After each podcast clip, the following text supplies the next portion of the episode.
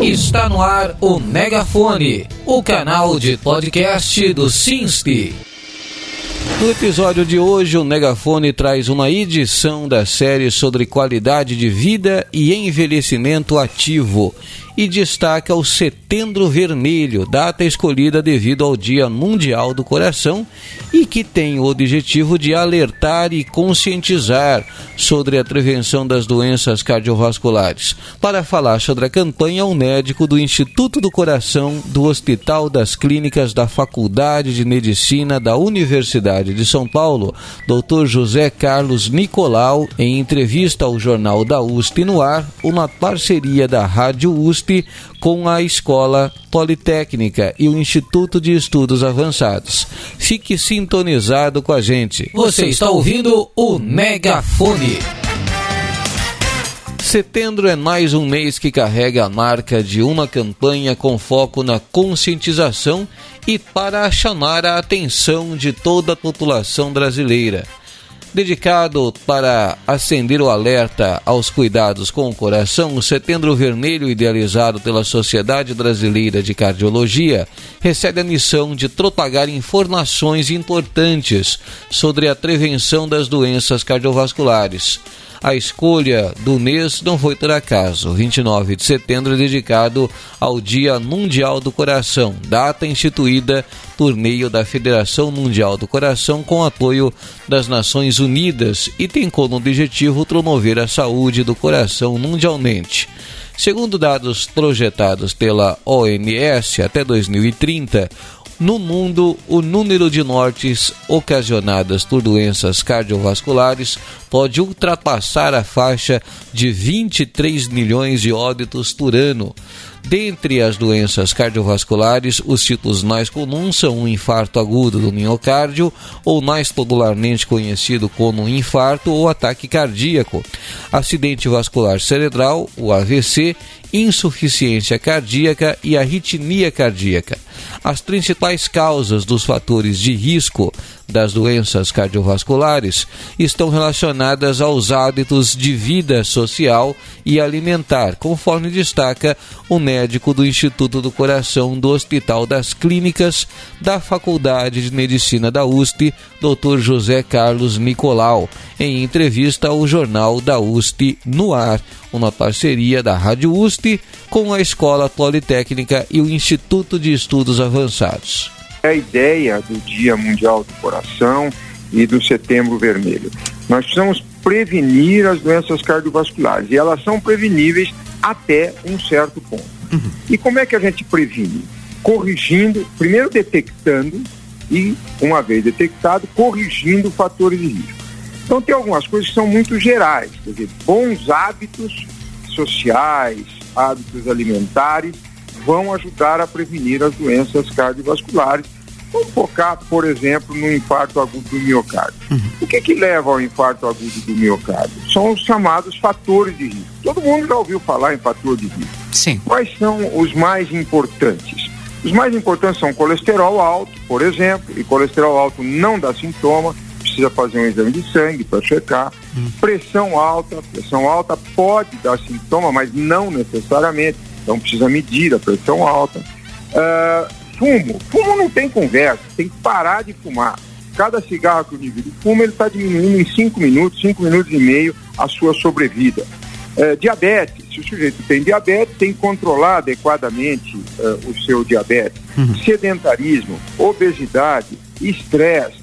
Então, os hábitos, os hábitos sociais, os hábitos alimentares, de uma forma geral, vão ajudar o indivíduo a corrigir ou controlar esses fatores de risco. Controlando os fatores de risco, estará esse indivíduo diminuindo a chance de vir a ter um infarto e a chance de vir a falecer. Uhum. O acidente vascular cerebral, derrame, é parecido. O mais, a causa mais comum de acidente vascular cerebral no nosso meio é pressão alta mal controlada.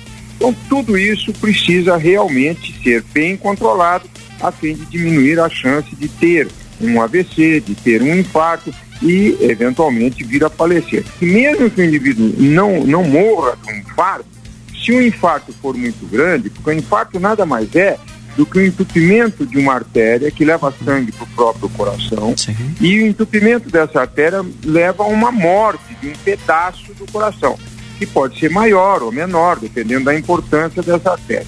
Pois bem, se o sujeito tiver um infarto e não falecer, e eu lembro que a mortalidade intra-hospitalar do infarto é alguma coisa em torno de 5 a 10%, é muito alta. E lembro também que das pessoas que morrem por infarto, a metade morre antes de chegar no hospital. Pois bem, mesmo que ele tenha a sorte eh, de chegar no hospital, de ser tratado num hospital e de não falecer, se o infarto for, for grande, ele tem uma grande chance de ter sequelas. Sim. Que é a insuficiência cardíaca, que todo mundo conhece gente com insuficiência cardíaca, falta de ar etc., que vai acabar limitando a vida desse indivíduo, é, é, mesmo depois do infarto. Então essas coisas todas são importantes e reforça a necessidade da prevenção para evitar uma doença tão, tão grave. Você está ouvindo o Megafone.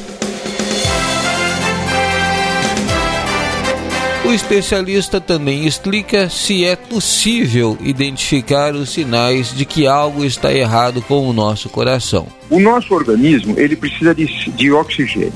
Todo o nosso organismo está funcionando. E o oxigênio é levado para qualquer pedacinho do nosso organismo pelo sangue, o sangue oxigenado. Sai do coração e vai para todo o organismo.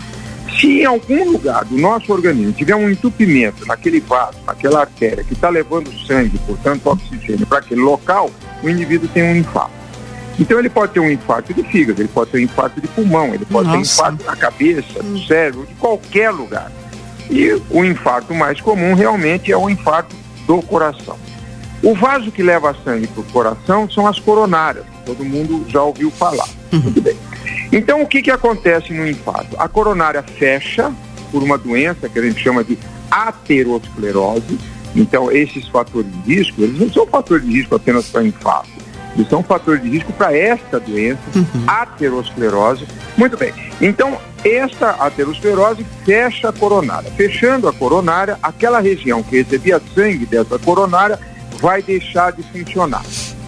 Ora, o que, que nós temos que fazer no sentido de salvar, de fazer com que este músculo que vai morrer ou que está morrendo, é, ele não morra? Hum. É abrir essa coronária. É lógica. Nós temos que abrir a coronária e voltar a dar sangue, porque no momento em que fecha a coronária, o nosso, o nosso coração, ele ainda tem alguma possibilidade de se manter viável durante algum tempo, um uhum. pouco maior, um pouco menor. Mas cada minuto que passa, nós estamos perdendo algumas celulinhas, está morrendo um pedacinho do coração. Então, isso que você falou, em termos de tratamento agora, não de prevenção, é o mais importante.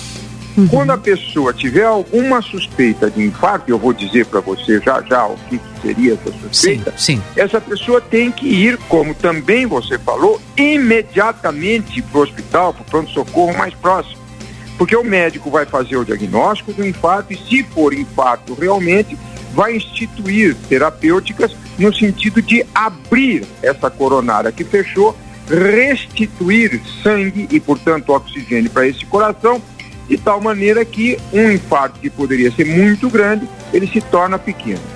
Infelizmente, o tempo é muito curto e a pessoa tem que ir correndo ao hospital. Uhum. Depois de 12 horas, nós não vamos salvar músculo nenhum.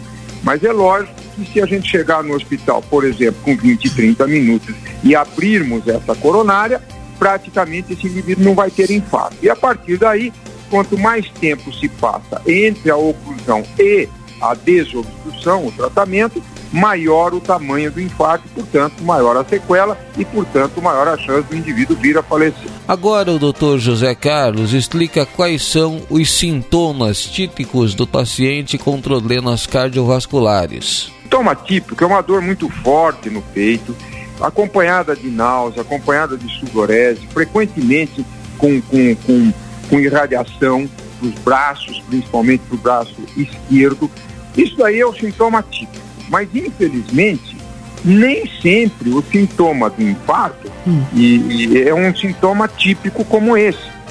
De tal maneira que a recomendação nossa, e não é minha apenas, é a recomendação oficial de todas as sociedades nacionais e internacionais de cardiologia, É no sentido de que se um indivíduo tem um sintoma que seja súbito e que seja absolutamente preocupante, esse indivíduo vá no hospital. É. É, idosos, por exemplo, frequentemente não têm dor.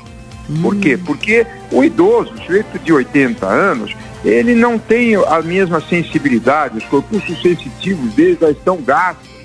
Então, é muito comum no idoso, por exemplo, o indivíduo ter uma falta de ar súbita, ou ter um cansaço súbito e não uma dor. E isso daí a gente chama de equivalente anginoso, que uhum. seria o equivalente àquele sintoma típico, mas isso também pode ser infarto. Então, tem que ir ao hospital, não tem conversa. O AVC, é, todo mundo sabe, o indivíduo começa a ter dificuldade para falar, começa a ter dificuldade de mexer um braço, uma perna, esse daí são os sinais mais típicos de AVC.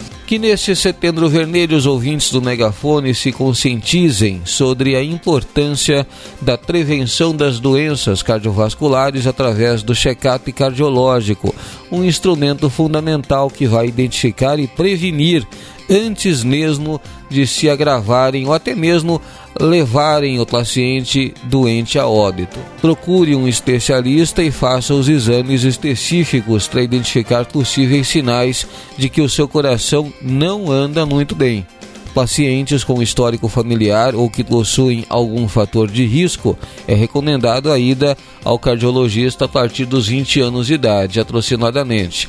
Nos demais casos, é recomendado que os homens a partir dos 35 anos de idade e mulheres aos 40 anos procure o especialista para fazer o acompanhamento. Você está ouvindo o Megafone.